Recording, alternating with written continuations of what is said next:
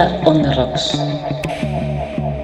Música, literatura, música, cine, cultura. Por Juan Pablo Castilla Domínguez.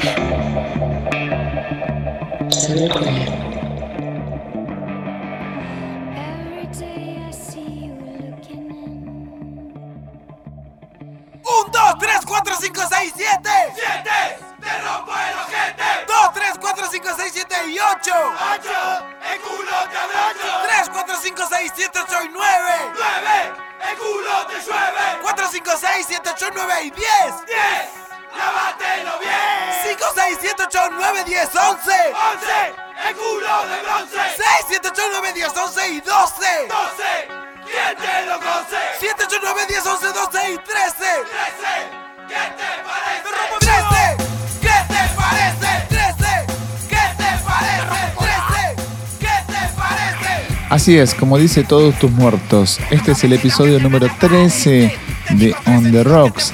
Mi nombre es Juan Pablo Domínguez, mi apodo es Astilla y a lo largo de los siguientes minutos vas a escuchar anécdotas e historias que jamás fueron contadas con anticipación. En el episodio número 12 te conté acerca de mis fallidas entrevistas, de mis trabajos malogrados como entrevistador y en esta ocasión te quiero contar el lado opuesto, el lado B, la otra cara de la moneda, las entrevistas que más disfruté hacer. En ese aspecto me siento un agradecido de la profesión porque independientemente de mi trabajo, muchas veces terminé mis entrevistas con un dejo de satisfacción, sobre todo por considerar que había generado cierta empatía con el entrevistado o que la entrevista había dejado algo.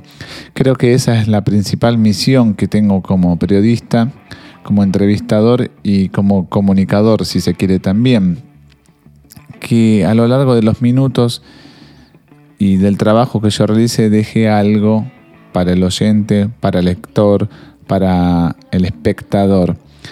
En ese aspecto, muchos de los entrevistados con los cuales tuve la gracia de trabajar o tener del otro lado, me dejaron siempre perlitas jugosas para desarrollar y no muchas veces las aproveché.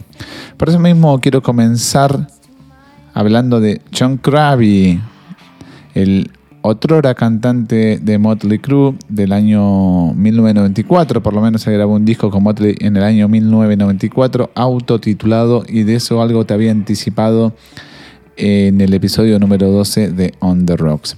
En realidad, para sintetizar la historia de John Crabby, que se escribe John Corabi, pero se pronuncia Crabby o algo así, tipo John Crabby.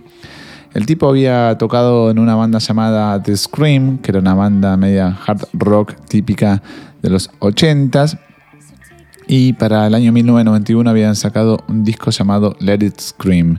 La verdad que el disco estaba bastante bien, pero no era algo descomunal y tampoco sobresalía del resto de las bandas. Pero quien sobresalía era su cantante, John Crabby, y su bajista, John Alderit, que es quien terminó tocando, por ejemplo, en The Mars Volta. Es un tipo virtuoso que había ya tocado anteriormente a The Scream en una banda llamada Razor X, donde había tocado también Scott Travis, baterista de Judas Priest, y Paul Gilbert, quien llegó a la fama gracias a Mr. Big y el tema To Be With You. Metiéndonos específicamente en Krabby, la verdad que el tipo para 1991 tenía una voz media aguardentosa y por encima de la media de las bandas de hard rock que ya por sí mismas tenían grandes cantantes. Además de cantante, Krabby era compositor, letrista y tocaba la guitarra. Por casualidades de la vida, en una entrevista Nicky Six, bajista de Motley Crue, le dice al entrevistador eh, que estaba disfrutando del disco Let It Scream de The Scream justamente. John Crabby lee esa reseña, esa entrevista que le habían realizado a Nicky Six, se contacta con Nicky y le dice, Nicky, acabo de leer la entrevista que te hicieron donde recomendás mi banda. Te quería agradecer enormemente, estamos al habla. Para sorpresa de John Crabby, Nicky le responde, mirá, la verdad que esto no lo sabe nadie todavía, pero acabamos de echar a Vince Neil, me encanta cómo cantás y estamos audicionando gente. ¿No te gustaría venir a audicionar con nosotros? Y es el sueño dorado, ese ticket a la felicidad que tuvo John Krabi porque finalmente fue a zapar con los Motley Crue, dejó en banda a los muchachos de The Scream y se transformó rápidamente en el nuevo cantante de Motley Crue, generando un cambio de era. Motley había tratado de dar un lavado de imagen a su estética y a su propuesta musical también. Junto a Krabi editaron su disco más distinguido, sofisticado y trabajado hasta esa fecha. Me refiero justamente al disco autotitulado Motley Crue de 1994, producido una vez más por Bob Rock. El disco tiene como toque de distinción un énfasis en el trabajo de las guitarras y sin dudas es el disco más pesado en la historia de Motley. A pesar de que las ventas fueron muy, pero muy buenas, las reseñas fueron muy, pero muy buenas, los tickets para la gira de ese disco, como se hacía anteriormente, el disco era una excusa básicamente para salir de gira. La verdad que la venta de tickets no había ayudado a Motley para el año 1994. Ellos querían llevar de soporte a bandas que ya llenaban estadios por sí mismas. Por ejemplo, Pantera por un lado y por el otro Type O Negative. En esa especie de reayornamiento que había tratado de hacer el grupo y que logró realizar a, a medias tintas tal vez por esto mismo. Tuvieron que cancelar todo el tour norteamericano debido a los tickets malogrados. Y a pesar de que la formación siguió siendo la misma para el disco Generation Swine, para los que por lo menos fueron la antesala de la grabación, Krabi finalmente no graba en ese disco Generation Swine y nunca más volvió a ser parte de Motley Crue. Así es como resumo rápidamente la carrera de Krabi, que para el año 98 aproximadamente fundó un grupo junto a Bruce Kulick de Kiss. En ese entonces ya era un ex Kiss, otro más que luego de su salida de Kiss no volvió al grupo que lo hizo popular. El grupo que habían conformado tanto Krabi y eh, se llamaba Union. Con esa banda sacaron dos discos de estudio y en su segunda visita a la Argentina, porque sí, con Union, Krabi y Kulik habían visitado a la Argentina por primera vez para presentarse, si mal no recuerdo, en la trastienda. Para la segunda visita, como decía anteriormente, se anunció un show para el Teatro de Colegiales, hoy en día conocido como el Teatro Vorterix. Así es como la revista Madhouse me encomendó entrevistar a John Krabi y a Bruce Kulick en un dueto. Cada uno se repartía un periodista distinto y a medida que íbamos llegando al hotel, quien estuviera disponible iba a ser el primero en brindar el reportaje.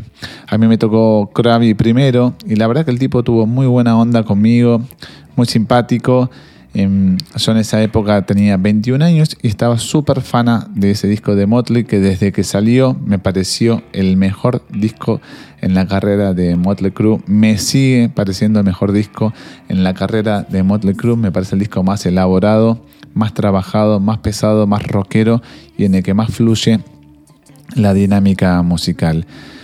La cuestión es que al finalizar la entrevista yo le veía a Kravitz que tenía unos muy buenos colgantes, muy buenos anillos. Así que le dije, John, ¿te copas si hacemos un intercambio de anillos?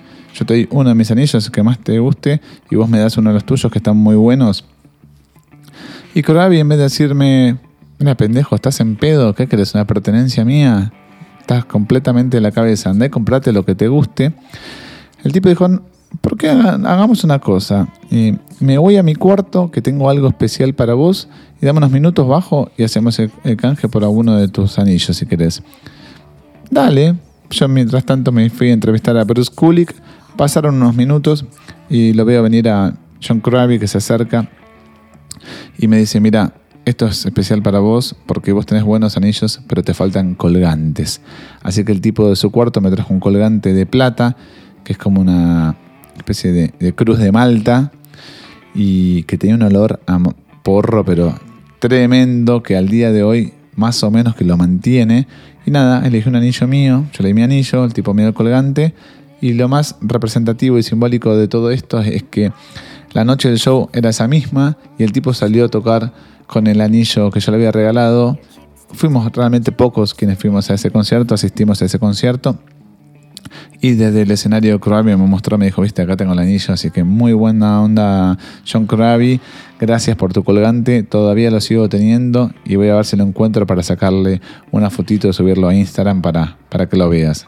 Un tipo con toda la onda del mundo que después lamentablemente no pudo mantener ese grupo, ese grupo Union, y tiene una, una especie de carrera errática. Ahora prometió que iba a hacer un- una biografía, sacó un disco acústico. La verdad que es un talento, no diría desperdiciado, eh, pero la verdad que debería estar un poco más activo. No se entiende algunas veces cómo esos tipos tan, tan, tan talentosos no tienen lugar en bandas más grosas. Bueno, también estuvo con The Dead Daisies, que es una especie de supergrupo, pero el tipo es un talento en sí mismo. Así que desde el disco Motley Crue elijo el tema Hammered, que es uno de los temas más pesados que hicieron en la carrera los Motley y presuntamente fue el primer tema que compusieron juntos en base a un riff que tenía de antemano Krabi y se lo presentó al resto de la banda. Así que Motley desde el disco de 1994, Hammered.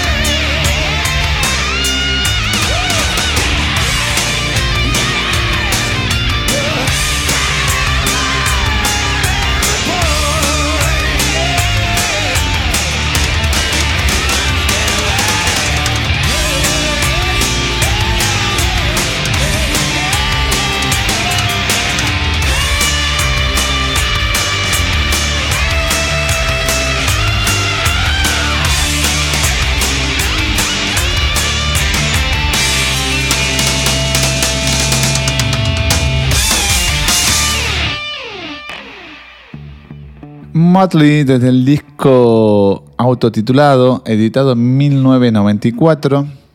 Todavía recuerdo cuando fui a ver La Pistola Desnuda 33 un tercio. Fui al cine con mis compañeros y mis amigos del colegio secundario y al salir hice una trampa. Teníamos una tarea de inglés y teníamos que analizar un artículo periodístico para inglés. Así fue que los convencí a los chicos y les dije, si me dan tres pesos cada uno, compro una revista y ya hago la tarea por ustedes. Y me compré la revista RIP con Motley en tapa, justamente la tapa de, de ese disco. Le habían dado nota exclusiva a la revista RIP, una revista norteamericana.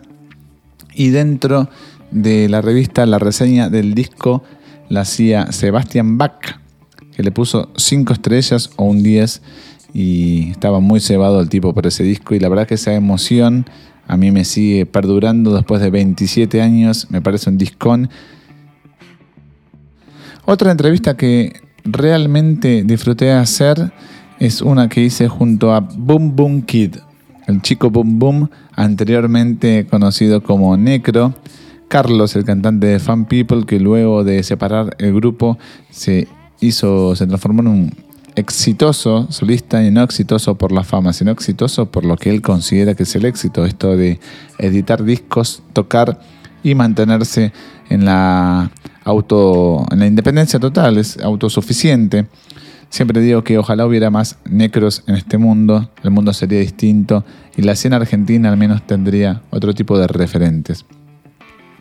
Bombo Kid para el año 2001 había editado su disco debut como solista y para aquel entonces, como comenté en algunos de los episodios anteriores, yo había comenzado a trabajar en la radio Rock and Pop y había pegado muy, pero muy buena onda con Patricia Pietrafiesa, quien fuera la bajista de Cadáveres de Niños, la bajista también de She Devils, y que para aquel entonces se desenvolvía como agente de prensa del sello Ackley Records, que es el sello que había inaugurado el mismo Necro para publicar los discos de Fan People.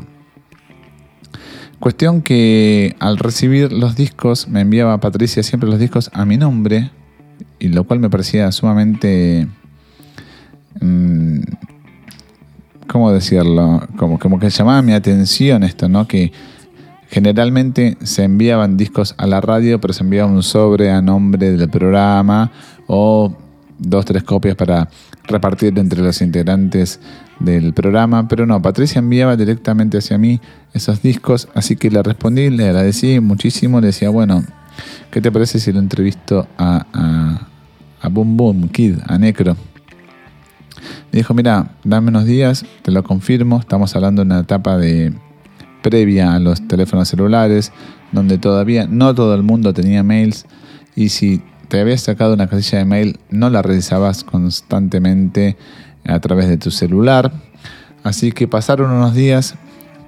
Patri me dice, sí, dale, todo bien. Él dice que sí, todo bien, así que metamos la entrevista, está libre tal día.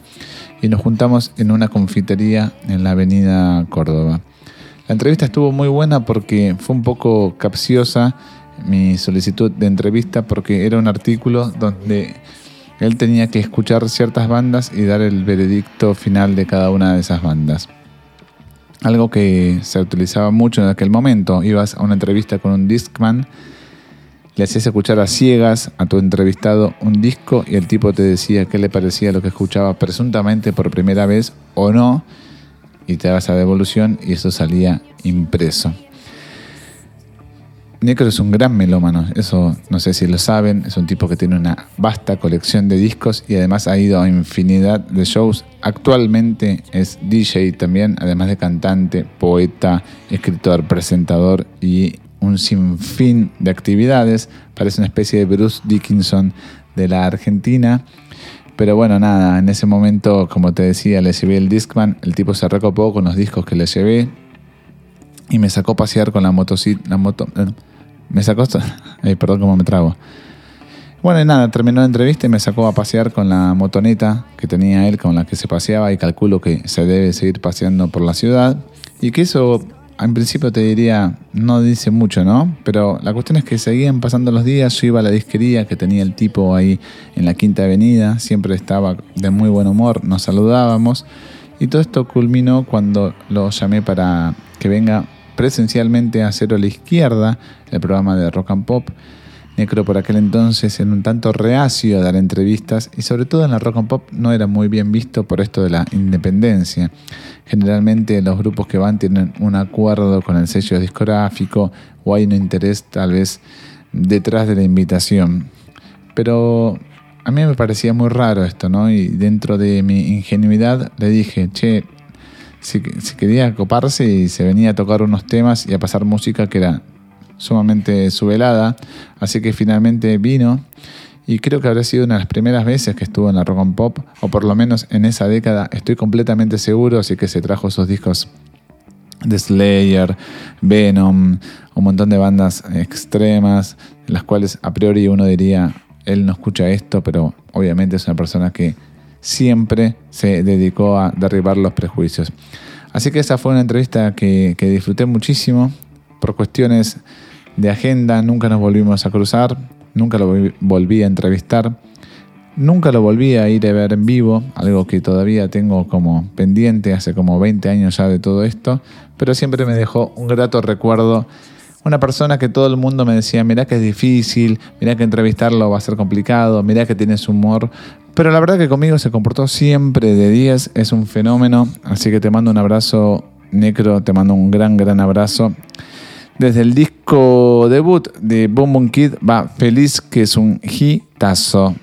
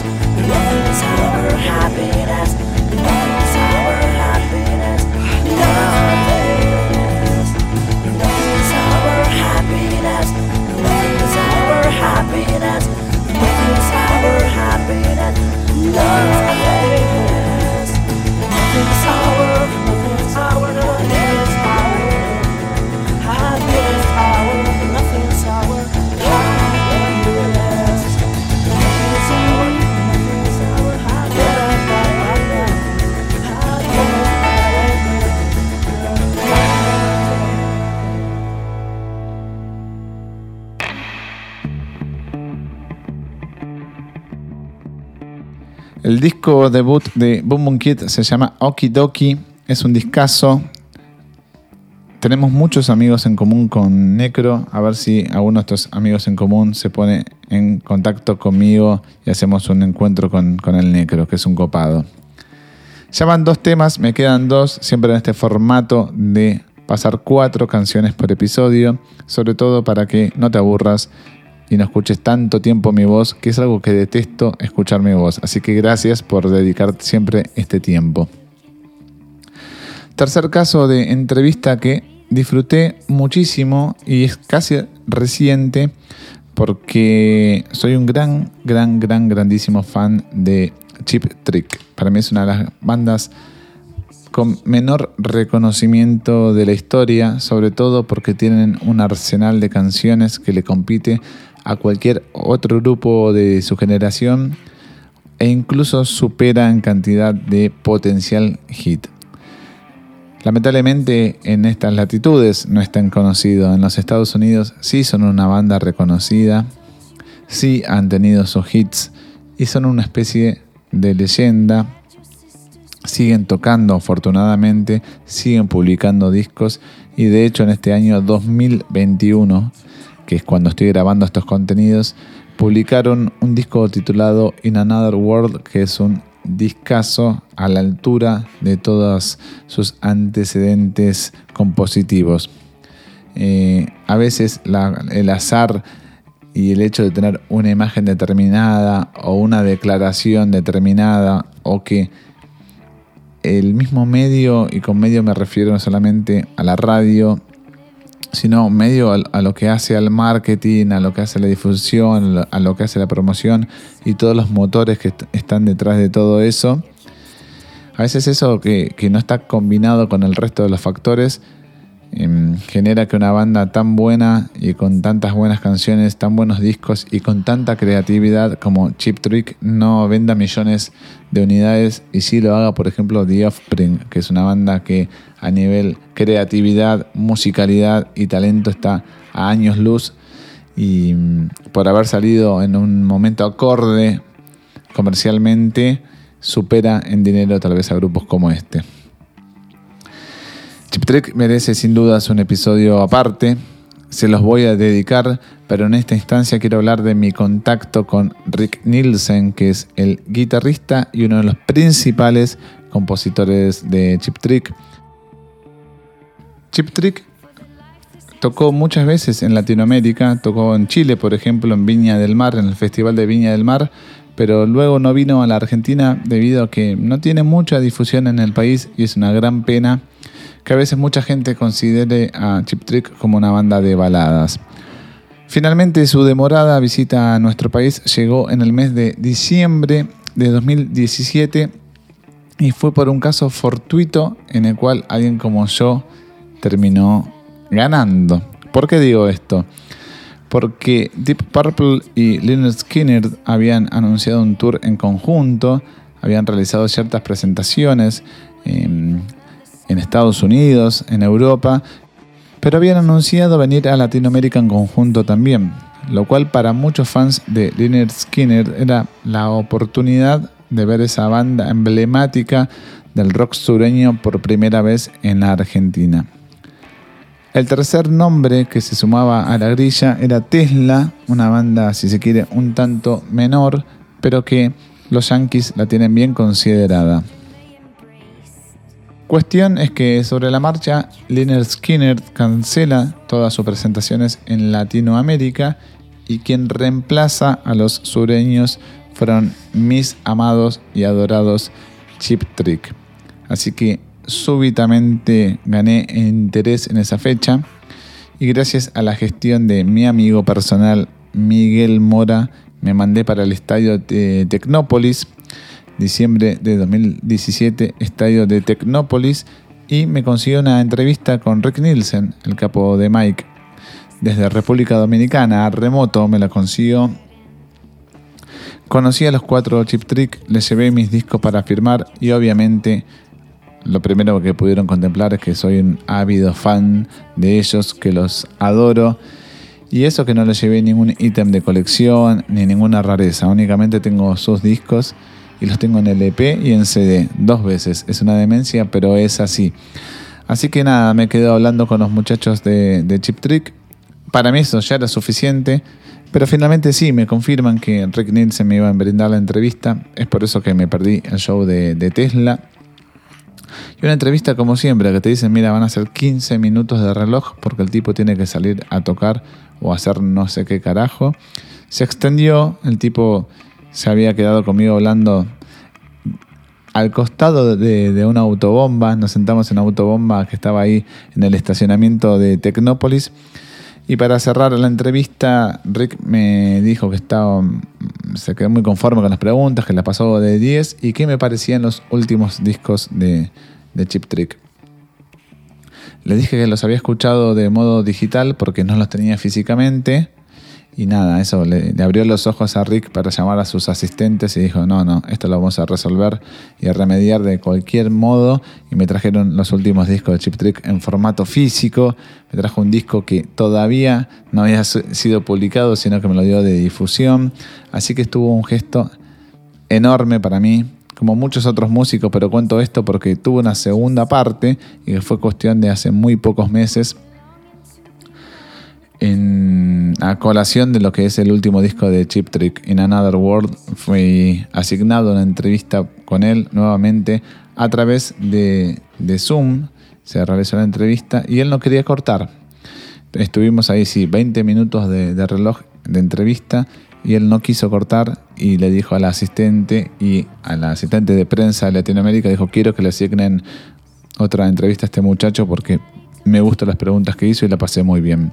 Así que en cualquier, en cualquier momento vuelvo a entrevistar a Rick Nielsen porque se copó muchísimo. Y para mí Rick Nielsen está al nivel de un John Lennon, para que entiendan de quién estoy hablando. De una persona gigantesca, una eminencia y un tipo que dio muchísimo, sobre todo me dio muchísimo a mí como oyente, pero le dio mucho a la historia de la música. Y que además no vive de la nostalgia, porque como te dije, sigue sacando discos buenísimos y desde ese disco quiero extraer una especie de medio tiempo llamado In Another World que titula al disco.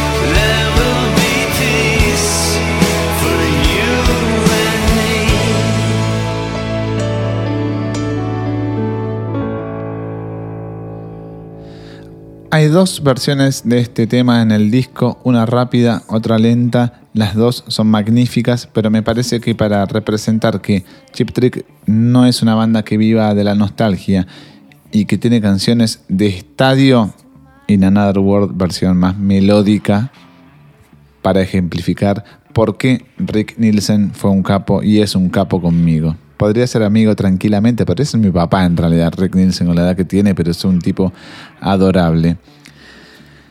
Y para lo último, estoy guardando una asignatura que mucha gente me está pidiendo hace mucho tiempo, que es hablar sobre Ricardo Iorio. Hablar de Iorio no me va a llevar 3, 4, 5 minutos, ni 10 ni 15. Me va a llevar tal vez más de un episodio, más de una hora. Y estoy contemplando seriamente digitalizar las entrevistas que hice con Ricardo. No sé por dónde empezar, hay tantas cosas por decir. Últimamente estoy teniendo una etapa muy ricardesca de mi vida, volviendo a escuchar muchos discos suyos, em, reinterpretando muchas de sus letras y rememorando mucho los tiempos que, los momentos que pasamos juntos. Em, conmigo Ricardo siempre se portó de 10 eh, y no olvidemos que cuando yo tenía 13, 14 años, para mí ese tipo era todo. Cuando él tocaba el bajo en Hermética, yo estaba esperando el momento ese en que él agarrara el micrófono y dijera algo en, vivo. Leía todas sus entrevistas, escuchaba todos sus programas donde él estuviera de invitado. Eh, fui el primer show de, de Almafuerte en el Teatro Arpegios. O sea, seguí ese tipo desde, desde siempre. Un poco después lo, lo abandoné y después lo conocí en persona recién en el año 2006, muchísimo tiempo después. Eh, a mí se me tuve una idea, una locura lo que voy a contar ahora, pero para el show de Hermética en Obras en noviembre de 1994 se me había ocurrido escribir una carta, ponerla en un sobre, pegarla en un buzo o remera que, que llevara al show para revolearla al escenario y que le llegara a él y que él la pudiera leer, porque no tenía otro tipo de, creatividad para que él se enterara a ver de, de- de mis palabras. Bueno, finalmente no lo hice, pero como que esa asignatura pendiente me quedó y después cuando me sumergí en el periodismo, por supuesto, siempre quise entrevistarlo y llegar a él no, no era fácil, no era sencillo. Yo no tenía ningún tipo de contacto directo y los medios en los que trabajé tampoco y a veces tampoco era muy bien visto en esos medios donde trabajé y no se, no se quería que estuviera la, la- la figura de Ricardo. Eso, es una realidad. Lo cierto es que para el año 2006 Almafuerte edita mm, Toro y Pampa y mm, para aquel entonces me parece que ya había cambiado un poco la accesibilidad al entorno del grupo. Así fue como, como me acerqué al Teatro de Flores en Capital Federal para entrevistarlo una tarde de sábado en la antesala del concierto, a eso de las 5 de la tarde, cuando los músicos ingresan a, a los recintos generalmente para probar sonido o en el caso de Ricardo para generar este tipo de entrevistas. Un Ricardo auténtico fue esa velada donde tuvo destellos de personalidad para que vos pusieras todo eso en, la- en el artículo, en la nota, que recuerdo que fue muy, muy generoso con la gente que lo esperaba en la puerta del teatro tan pero tan temprano. Ese fue el primer encuentro que tuve con él y el segundo fue cuestión de meses, semanas, cuando Almafuerte se presentó en el Estadio de Obras Sanitarias. Y creo que ese fue el punto de quiebre también con Ricardo porque fue otro show al cual tuve que asistir temprano para entrevistarlo, temprano de nuevo a las 5 de la tarde aproximadamente. Claro, a las 5 de la tarde no hay nadie en el estadio, eh, dentro del estadio, o sea, afuera está todo el mundo esperando, ¿no? Pero digo, dentro del estadio no hay nadie salvo gente que labura para la banda o para la productora.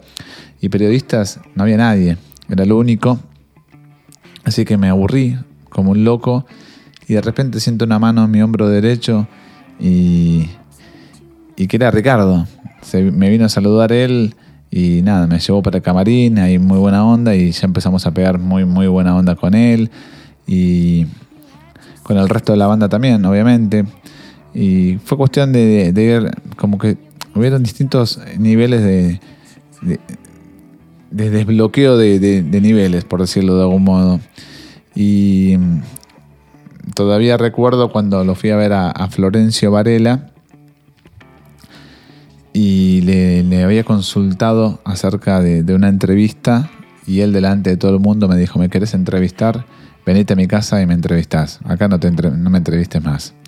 Y bueno, nada, acto seguido, lo, siguiente que hice fue, fue ir a, a su casa a entrevistarlo eh, y a vivir experiencia, porque lo de la entrevista a veces como que, que queda de lado. Y eso me parece también que es una parte que no se habla mucho de, Ricardo, no se menciona, y que últimamente a mí ya no me interesó entrevistarlo.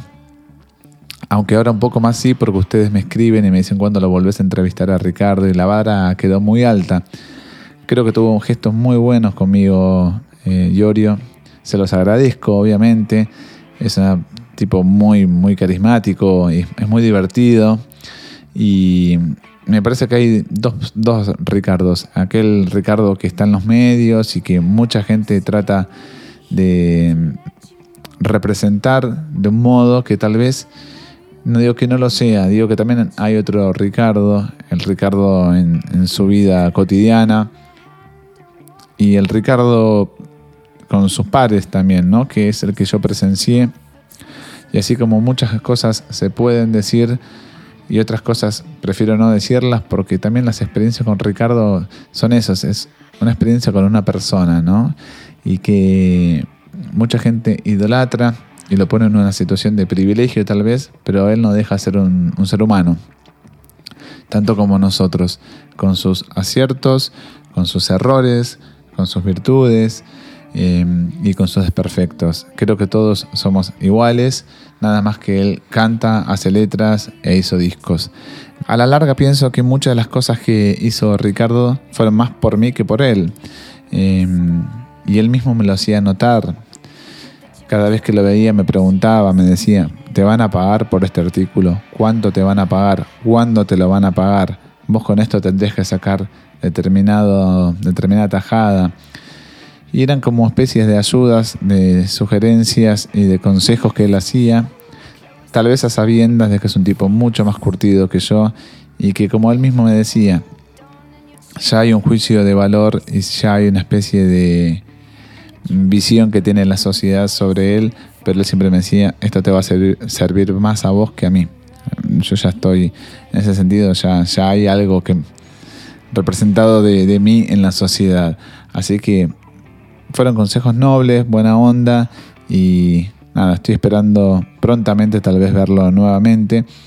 Y si en una de esas me agarra la loca y encuentro todos esos cassettes viejos, em, desgrabo las entrevistas que, que hice con él, los reportajes, las horas de grabación que tengo y son muy jugosas en el aspecto emotivo sobre todo, aunque a mí no me gusta escuchar eh, las entrevistas que hice con él porque siempre me reprocho algo, pero en definitiva creo que siempre apunté hacia el costado musical, eh, a veces lo logré eh, y a veces no, pero es, es algo que a lo largo de las entrevistas que dio Ricardo a los grandes medios trataron de ocultarlo porque vendía más el otro Ricardo, ¿no? El Ricardo de las declaraciones y no el de la música. Pero si repasan mis entrevistas habrán leído que siempre tuve como énfasis en marcarlo dentro de la música, aunque a veces pude y a veces no. El tema que voy a elegir para representar esos encuentros con el Richard y para cerrar también este decimotercer episodio de On the Rocks, se llama Justo que te vas, pertenece al disco Atesorando los Sueños, es el disco solista de Ricardo.